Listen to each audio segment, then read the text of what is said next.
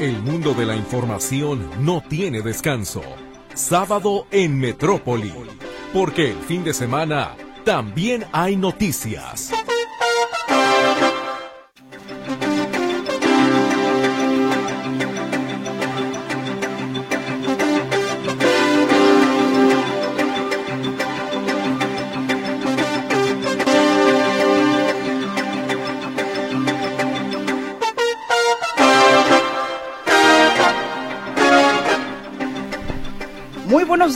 Gusto me da poderle saludar y darle la bienvenida en esta fría mañana de sábado 13 de enero de 2024.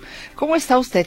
Ojalá que se pueda quedar con nosotros un buen rato, las dos horas o el tiempo que usted tenga la posibilidad de estarnos sintonizando aquí en este espacio, sábado en Metrópoli.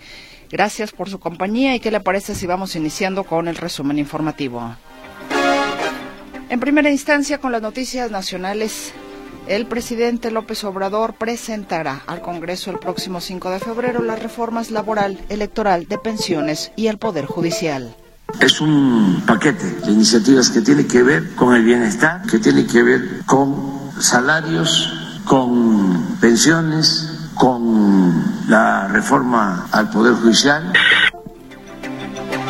El huracán Otis dejó a su paso por Guerrero daños por más de 35 mil millones de pesos, estiman aseguradoras. Alrededor de 100 migrantes que viajaban en malas condiciones en un autobús de pasajeros fueron rescatados en la zona montañosa central de Veracruz. Autoridades de Zacatecas localizaron al sureste del estado fosas clandestinas en las que fueron encontrados restos humanos de 10 personas. A partir de este viernes, el circuito Plaza de la Constitución, considerado el corazón del centro histórico de la Ciudad de México, es totalmente peatonal. En noticias internacionales, el candidato del gobernante Partido Democrático Progresista, PDP, William Lai Ching-te, se impuso en las elecciones presidenciales de Taiwán con un 40.2% de los sufragios, según los últimos datos difundidos por la Comisión Electoral Central. Al menos 18 personas murieron este viernes y alrededor de 30 están atrapadas luego de una luz de tierra en una comunidad indígena del noroeste de Colombia. El gobierno de Estados Unidos acusó a funcionarios de Texas de bloquear el acceso de la patrulla fronteriza a un tramo importante entre Estados Unidos y México. La Fiscalía de Perú presentó una solicitud de 34 años de prisión contra el expresidente Pedro Castillo Terrones, acusándolo de los delitos de rebelión, abuso de autoridad y grave perturbación a la tranquilidad pública relacionados con el intento de autogolpe de Estado del 7 de diciembre de 2022. El general Elder Giraldo, comandante de las Fuerzas Militares de Colombia, aseguró que es posible que el narcotraficante ecuatoriano Adolfo Macías alias Fito, que escapó recientemente de prisión en su país, se refugie en Colombia. Porque tiene mucho trabajo, el presidente Andrés Manuel López Obrador desistió de acudir a la toma de, de protesta del nuevo mandatario de Guatemala, Bernardo Arevalo. El abuso de antibióticos es responsable de la resistencia a los mismos en determinadas infecciones, descubriendo que la composición genética de las llamadas superbacterias también es clave de cada entorno, revela un estudio genético realizado por un equipo de investigadores británicos y noruegos. Y en cuanto a las noticias locales se refiere, se registraron bloqueos de carreteras en Ocotlán este viernes como parte de la protesta para exigir la salida de la Guardia Nacional de ese municipio. El aumento de las tarifas del CIAPA se aplicará después de las elecciones de junio próximo, advierte la diputada del partido Hagamos Mara Robles. El incremento sería superior al 20%. Me parece que es una falta de respeto para la ciudadanía querer engañarla diciendo que no se aumentaron las tarifas cuando la comisión tarifaria ya las aumentó y el Congreso del Estado, pasando las elecciones, doble contra sencillo, va a aplicar la mayoría. Comunidades de la Barranca del Río Santiago amplían queja ante derechos humanos para denunciar que persiste el derrame de lixiviados hacia la cuenca. Donde se demuestra perfectamente que ambos basureros están sobre una cuenca hidrológica que alimenta el río Santiago. No ha caminado, pues la verdad va muy lenta. Este viernes se abrió el registro para la vacuna anti-COVID de la marca Moderna que aplicará el gobierno estatal. A partir del lunes se reanudan las obras de rehabilitación de Avenida Copérnico en Paseos del Sol, tras los acuerdos alcanzados entre vecinos y autoridades zapopanas. Recibe el 911 más de 6 millones de llamadas en el 2023. 81% fueron falsas. Ya estamos aquí, el equipo de Sábado en Metrópoli, con muchísimo gusto para usted. Mi compañera Luz Balvaneda, a quien saludo y agradezco, por supuesto, su apoyo cada sábado, estará atendiendo su comunicación en las líneas telefónicas que usted ya conoce. Y si hubiera por ahí algún radioescucha nuevo, digamos que nos está descubriendo, sea usted bienvenido a incorporarse a este espacio los fines de semana y a comunicarse si tiene la oportunidad y el deseo, por supuesto. Las líneas fijas son 33 38 13 15 15 y 33 38 13 14 21. El WhatsApp y el Telegram están también a sus órdenes en el 33 22 23 27 38. Mi compañero Víctor, te iba a decir Víctor Durán, hazme el favor. ¿Cómo estás? Vic, que no sabe fallar, está Víctor Morales, está en el control de, de, audio. Le mandamos un saludo, por cierto, a nuestro estimado Luis Durán, que anda un poquito enfermito. Eh, de verdad que este tiempo frío pues ha tenido varios soldados caídos o ha hecho que caigan varios soldados, entonces le mandamos un saludo a Luigi. Pero aquí está Víctor Morales, con muchísimo gusto como siempre para usted en el control de audio y ante este micrófono le saluda su servidora Mercedes Altamirano. ¿Y qué tenemos para usted en esta ocasión? ¿Qué lectura le traemos? Si leo, la libro. Hoy, ¿qué libro? Pues mire, estamos ya en tiempos eh, electorales y el día de hoy le traigo aquí un libro del caricaturista o monero Paco Calderón. Él es eh, licenciado en comunicación por la Ibero, es autor de varios libros, ha sido galardonado con varios premios como el Nacional de Periodismo, el Premio La Catrina, y entre algunos otros, pues. Y Calderón, Paco Calderón, junto con Max Kaiser, Max Kaiser, que es abogado y maestro en ciencias eh, políticas, que es profesor universitario, por cierto, asesor de Naciones Unidas y del World Economic Forum en temas de transparencia y corrupción. Ambos escribieron esto a lo que ellos llaman una guía para conocer un poco más el tema de la democracia y particularmente pues el asunto de estar no solamente frente a las urnas, porque pues estar frente a la urna uno dice, ah, ok, pues sí, me toca votar o votamos cada tres años o cada seis años en el caso de las presidenciales o para gobernador en el caso de Jalisco, en fin, sino que la democracia pues va mucho más allá de ir a sufragar. La democracia pues tiene otros aspectos. Y ellos consideran que esta es una guía y lo han denominado como que han puesto sobre la o han puesto sobre este libro o, la, o en la mesa de discusión, digámoslo de esa manera, 30 conceptos esenciales que ellos consideran que todo ciudadano debe conocer, entender y dominar. Y también una historia de cómo es que dicen llegamos aquí y hacen un repaso por eh, una etapa en particular desde Ernesto Cedillo Ponce de León hasta a ver, espéreme tantito, está Enrique Peña Nieto, sí, hasta Enrique Peña Nieto, digamos que fue el presidente que, antes, eh, que antecedió a nuestro actual presidente, Andrés Manuel López Obrador.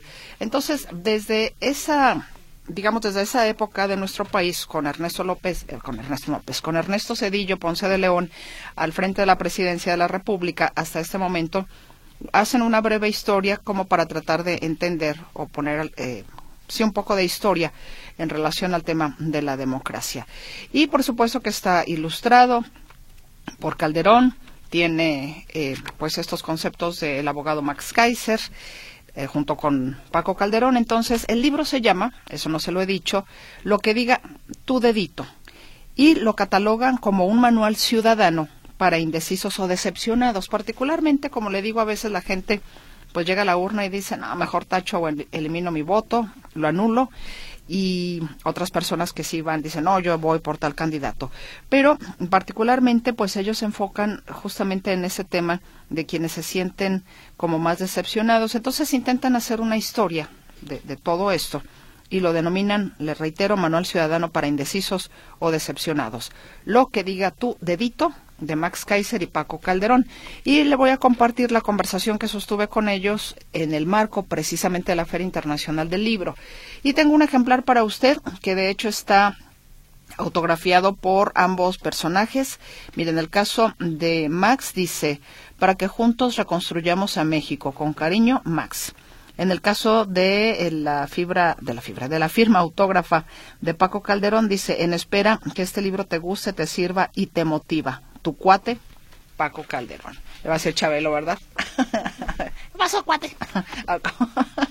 bueno, esta es la propuesta que le traigo el día de hoy. Lo que diga tu dedito más adelante, como también le invitamos a que usted escuche la conversación y derivado de ahí también usted puede decir si me interesa o no me interesa lo cual es también perfectamente válido. En gusto se rompen géneros. Para usted, ¿cuál es la noticia más importante de esta semana que concluye? Con eso participa con nosotros. Y por favor, quienes lo hagan a través de WhatsApp o Telegram, sean tan gentiles de dejarme su nombre completo. Eso es importante. La persona ganadora deberá de traer, por favor, la copia de una identificación y requerimos el nombre tal cual. Ahora sí que para entregárselo a quien realmente va a ser el dueño de este libro. Pues vayamos a la pausa entonces y ya estamos de vuelta para llevarle a usted la información.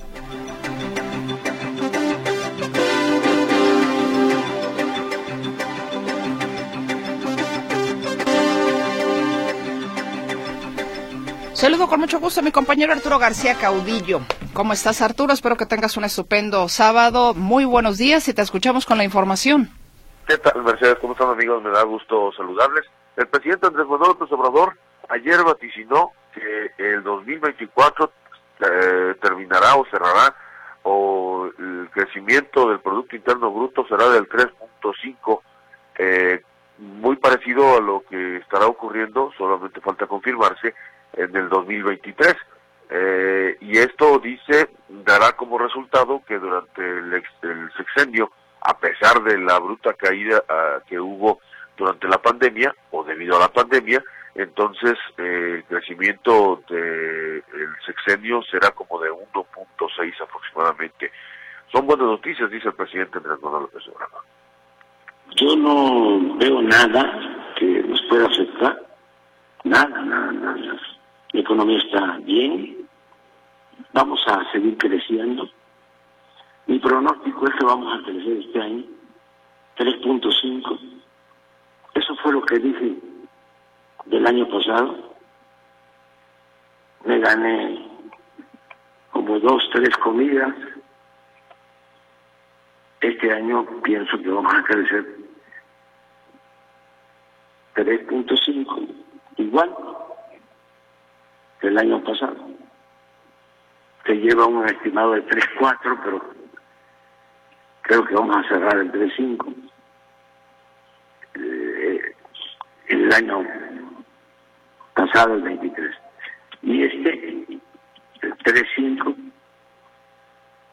tengo mi pronóstico de que a pesar de la pandemia, vamos a lograr un crecimiento anual en el sexenio de 1.3, que va a ser una hazaña yo decía 1.6, no, es 1.3 lo que vaticina el presidente Andrés Manuel López Obrador, si se confirma este crecimiento de 3.5 en el 23 y si, como él lo afirma, creceremos 3.5% también en el 2024. Y esto, pues eh, económicamente puede decirse que sí son buenas noticias porque la economía nacional se mantiene estable.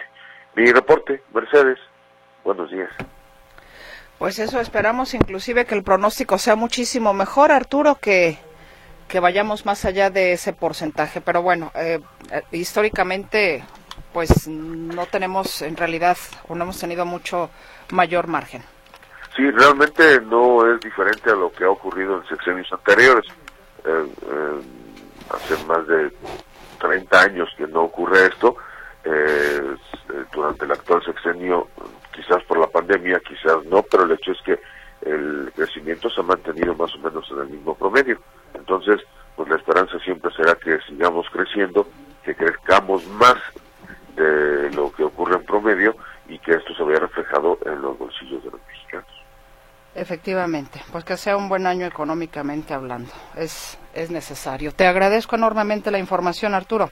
Al contrario, buenos días, un abrazo y hasta el lunes. Y hasta el próximo lunes, efectivamente. Gracias, Arturo García Caudillo, con la información. ¿Y qué le parece si hacemos una pausa y ya volvemos?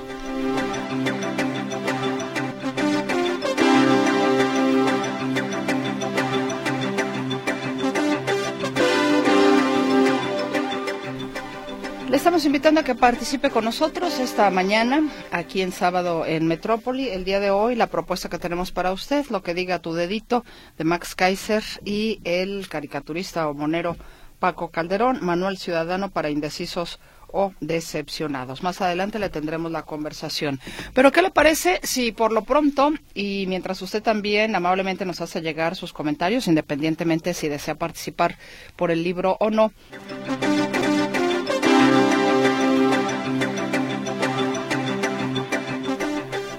Parece si a continuación le comparto precisamente la conversación con los autores de Lo que diga tu dedito, Max Kaiser y Paco Calderón del sello Grijalbo, para que usted pues tenga más contexto de lo que va a poder encontrar precisamente en este libro. Fue una conversación, le reitero que sostuve con ellos en el marco de la pasada Feria Internacional del Libro de Guadalajara.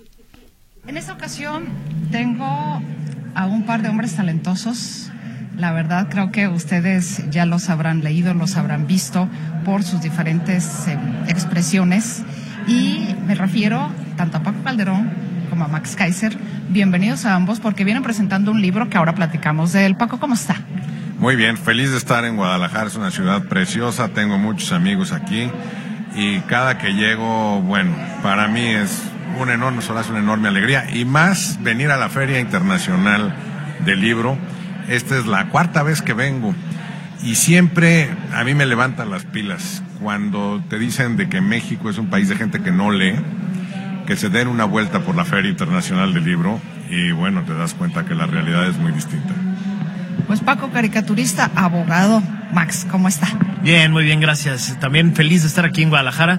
Ahorita antes de, empezar la entrevista te decía que la mitad de mi sangre es de aquí, entonces yo me siento como, como en casa eh, y muy contento de estar presentando este, esta travesura que hicimos Paco y yo que ha jalado padrísimo. Pues sí, de hecho el libro se llama Lo que diga tu dedito, donde, bueno, Paco pone a una mujer enfrente de una urna como un poco dudosa, de votaré por el azul, el verde, el naranja, el morado, ¿no? Y creo que hay como varios elementos aquí que podríamos empezar desde ahí. Lo que diga tu dedito, hace una, pues una alusión muy clara al presidente López Obrador. La otra, Manuel, ciudadano para indecisos o decepcionados. ¿Encuentran que hay mucha gente decepcionada? Empecemos por ahí. Hay mucha gente decepcionada. No sé el número, pero no conozco una sola, una sola persona que me haya dicho yo no voté por este gobierno y ahora me arrepiento. Hubiera votado por él. No conozco una sola.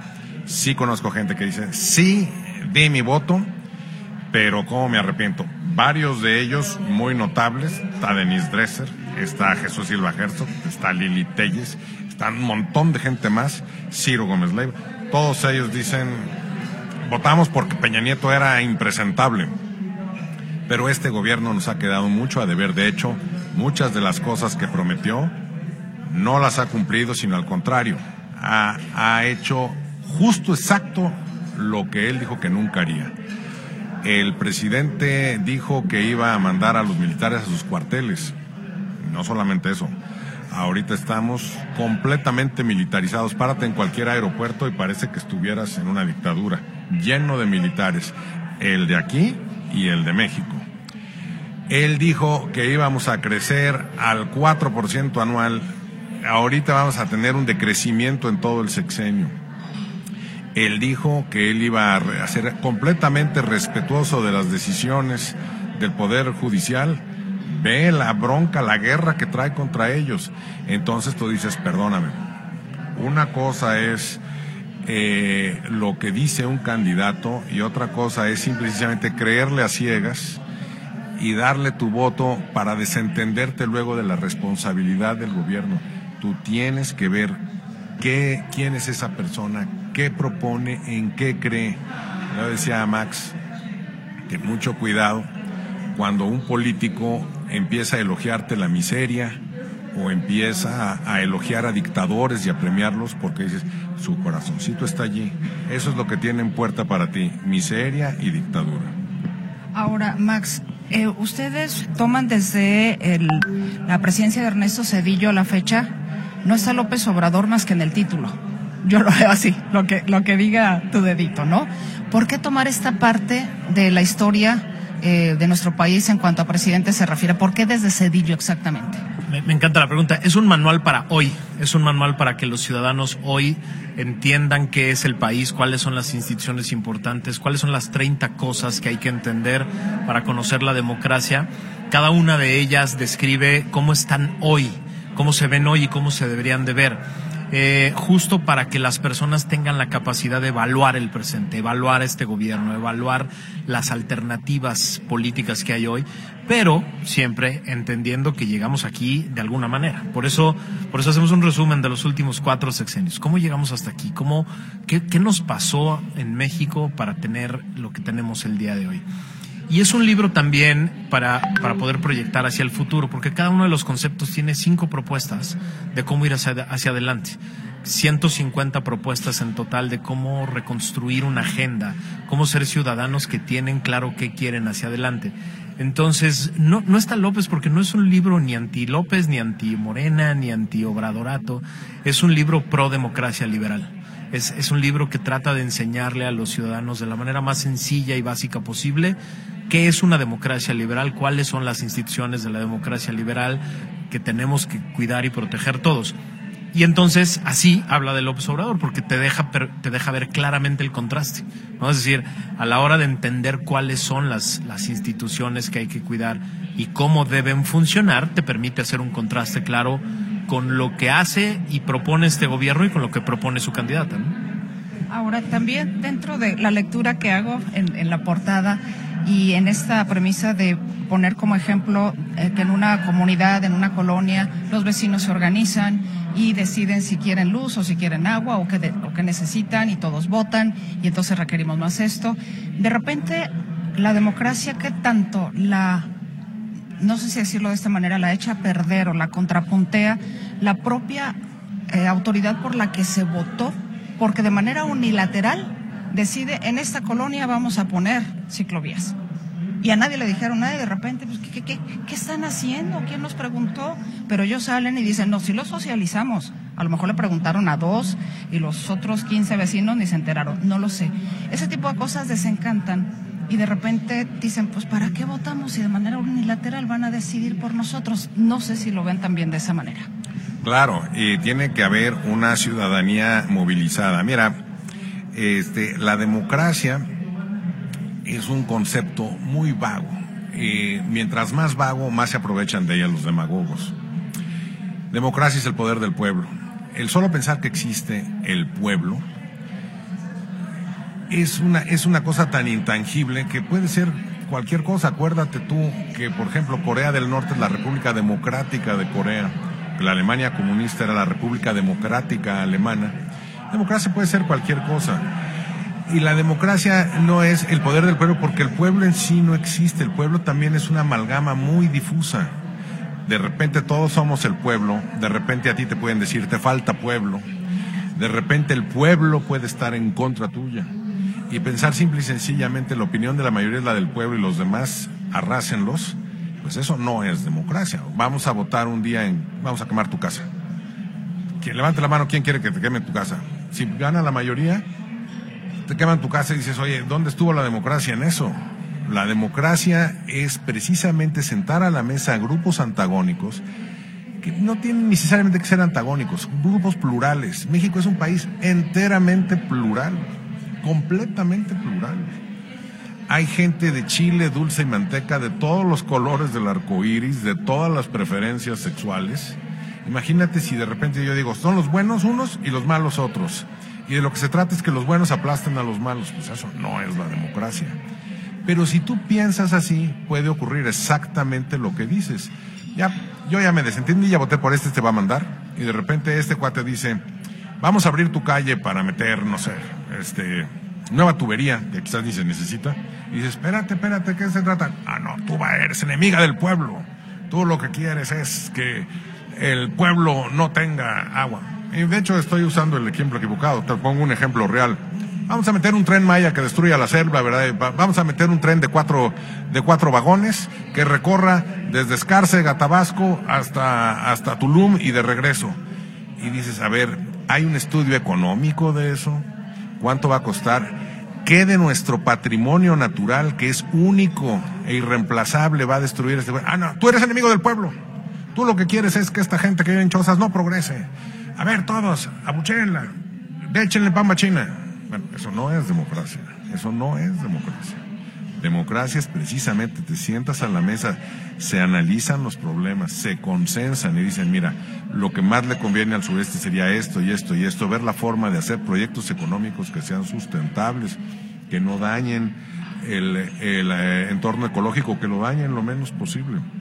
Que no sea lo que diga mi dedito, la voluntad de un solo señor que diga, estaría bueno meter un tren aquí. Y como yo soy el que mando y los demás se callan, se va a hacer un tren. Imagínate.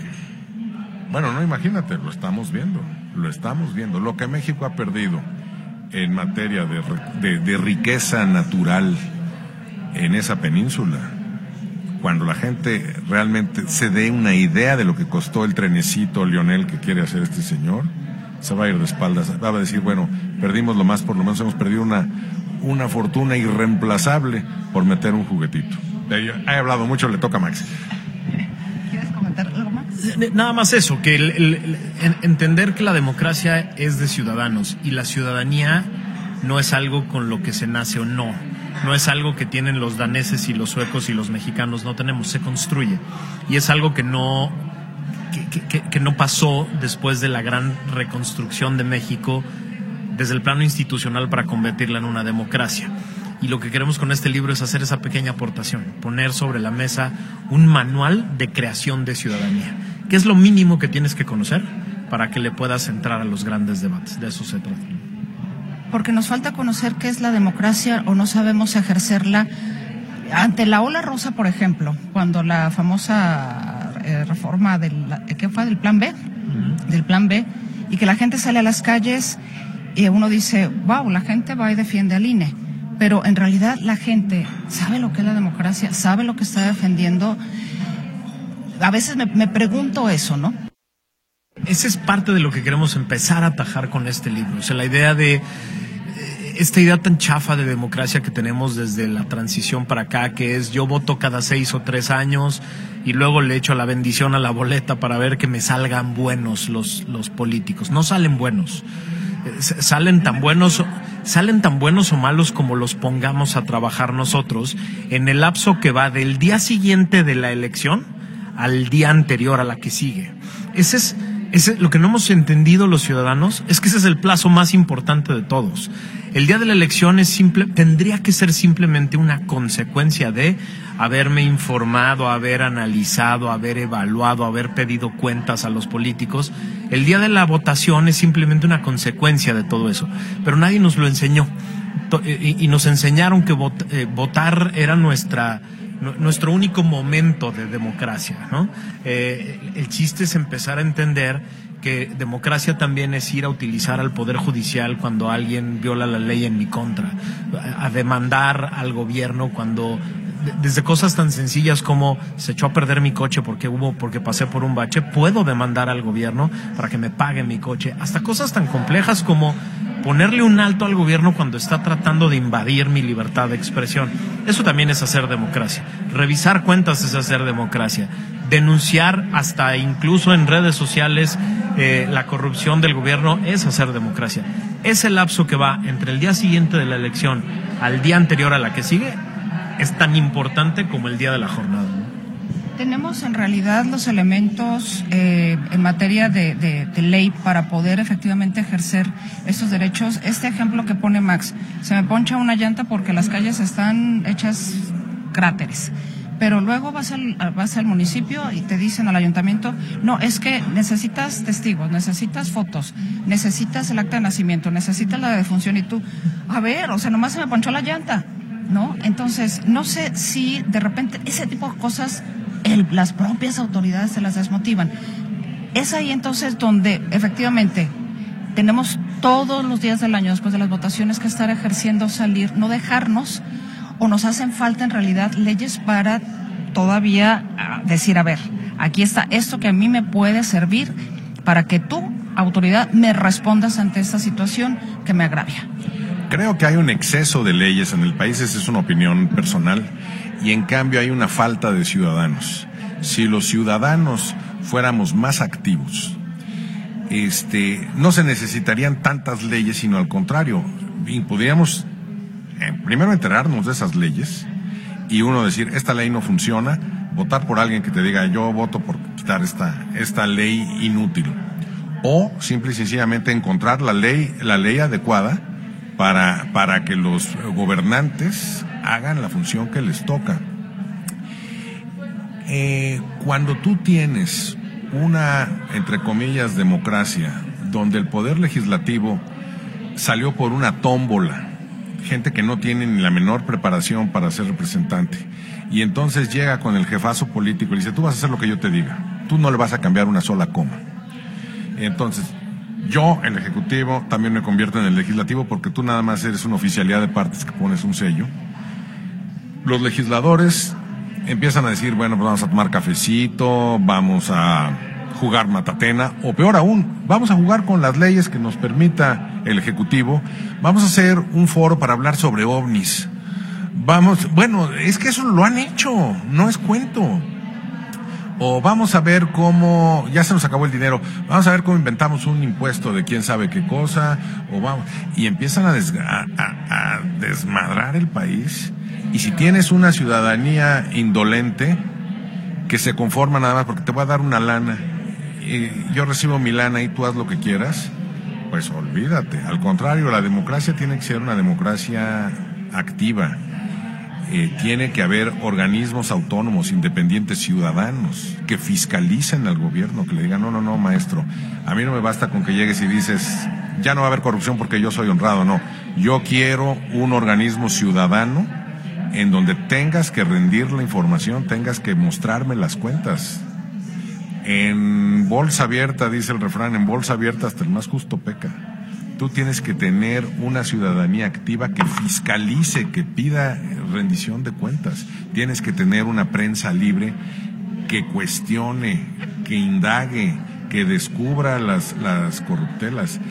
Tienes que tener una independencia de poderes donde uno regule al otro. Esa es la democracia, no buenas intenciones, que luego resulta que ni siquiera eran buenas. Hay una quimera que utiliza mucho el, la comentocracia, ¿no? que es este concepto de la voluntad política, que es una quimera que puede estar carente de contenido.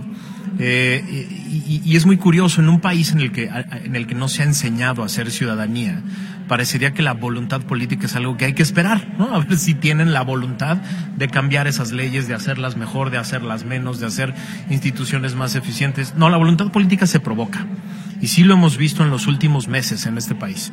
O sea, la voluntad política de, por ejemplo, la bancada del PRI, que estaba muy dudosa antes de la marcha de noviembre de si iba a entrarle o no a la reforma política y después al frente. Cuando vio las calles llenas, se les generó la voluntad política de votar en contra de la reforma de López, se les generó la voluntad política de hacer una gran coalición, se les generó la voluntad política de, proteger al INE, ¿no? Eh, lo mismo pasó en el verano. Acabamos de vivir un verano fascinante en México porque los tres partidos políticos que forman la coalición opositora tenían muy claro cuáles iban a ser sus negociaciones internas para candidatos y demás.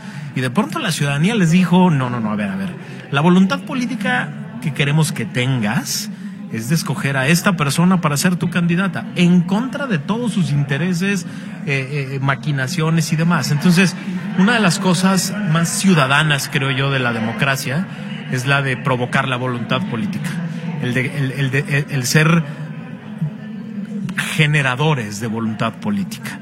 Y entonces sí, a ver, la idea del ciudadano, el ciudadano no es el que suplanta al político o al servidor público, porque los ciudadanos tenemos otras cosas que hacer en la vida, ¿no? el ciudadano es el que se junta con otros y provoca que los que tienen una responsabilidad la cumplan como la tienen que cumplir.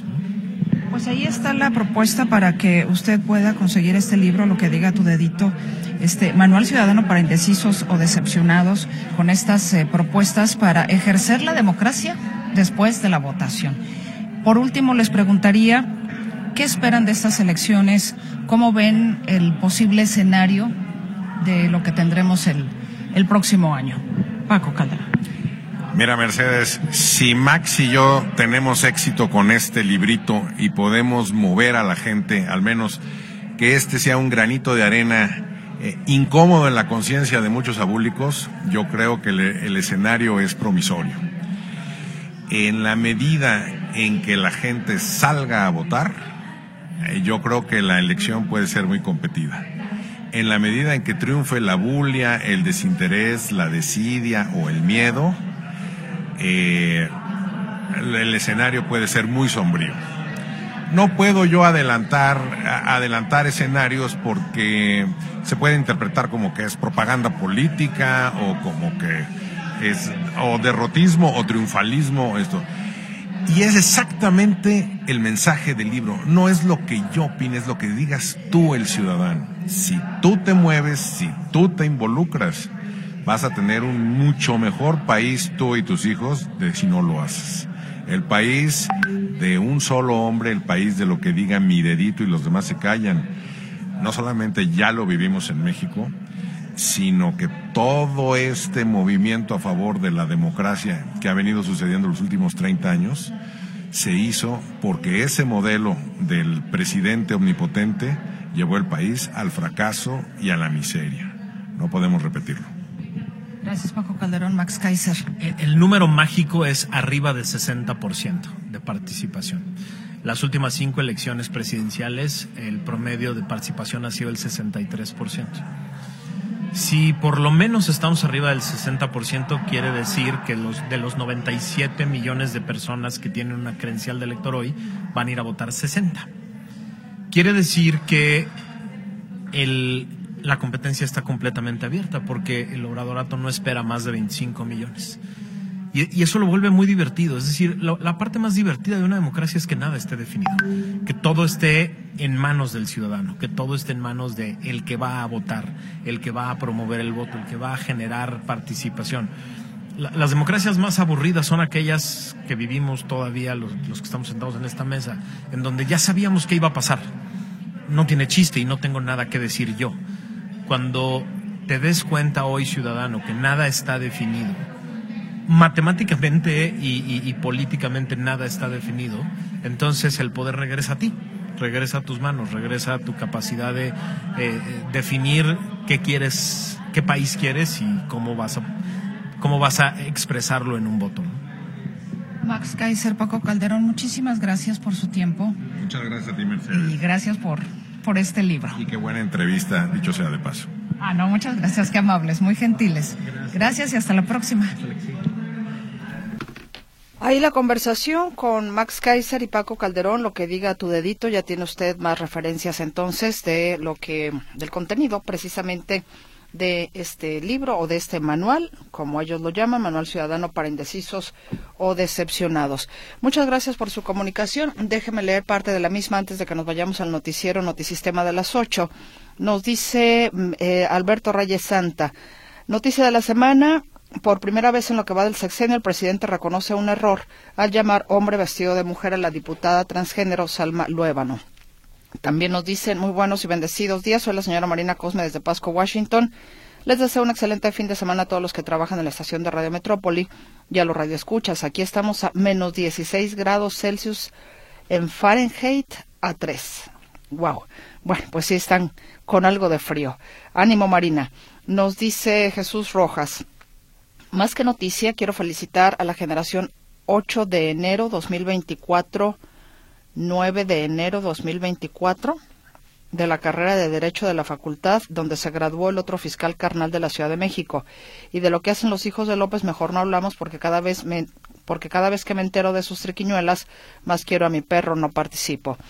Nos dicen, con, en relación al libro Lo que diga tu dedito, no hace alusión alguna al fraude electoral a Cuauhtémoc Cárdenas por Carlos Salinas, ni el fraude a Andrés Manuel López Obrador por parte de Felipe Calderón, ni de cómo los medios de comunicación callaron antidemocráticamente. Por salud mental, evítenlo. Saludos, es lo que dice el señor José Luis Ramírez Martínez. Bueno, ya don Jesús, don José Luis Ramírez ya lo leyó y ese es su punto de vista. Adrián Alejo Vázquez dice, quiero participar por el libro. La noticia que creo más importante es el inicio de los incendios forestales. También nos dicen las noticias de la semana, la crisis de seguridad en Ecuador y el estado de Guerrero. Muchas gracias, don J. Jesús Leos, por su, por su comentario y su participación. Nos dicen, soy José Piña. Para mí una de las noticias importantes de relevancia es el tema de la, de la gente que creo que apoya la delincuencia en Ocotlán al exigir la salida del municipio de las autoridades federales. Hasta dónde llegamos participó por el libro. También nos dicen la noticia más preocupante de la semana es la irrupción de los cárteles en la televisión ecuatoriana. La vergüenza es que son los cárteles mexicanos, la que nos espera si seguimos como vamos. Quiero participar por en la rifa del libro. Verónica Rubio Blanco. Gracias, Vero, también anotada. Noticia de la semana. Los actos de violencia en el municipio de Ocotlán. Lamentables sucesos. Esperemos las autoridades trabajen para investigarlos y evitarlos. Si es posible, deseo participar. Ya ha notado también el señor José González González. Quiero participar en la rifa del libro. Soy Silvia Alcalá. Eh, gracias, Silvia, también por el comentario. Eh, que añade, muy amable. Fabiola Arellano Torres dice, quiero ganar el libro. La noticia más importante fue la, las muertes del periodo vacacional. También participando con nosotros está Salvador Ureña Cabral. Eh, que desea feliz sábado, por cierto. Muy buenos días. Un servidor Aldo Mario de Benedetti Solís. La noticia, la propuesta de reforma al sistema de pensiones por parte del Ejecutivo Federal. Una más, eh, José Carlos Mendo Báez, la noticia es la del adolescente que mata a su hermano. Qué tristeza. Pues ahí seguimos anotándole en las papeletas. Gracias por su participación, sus comentarios y continuaremos con más de Sábado en Metrópoli después del noticiero Notisistema de las 8 de la mañana.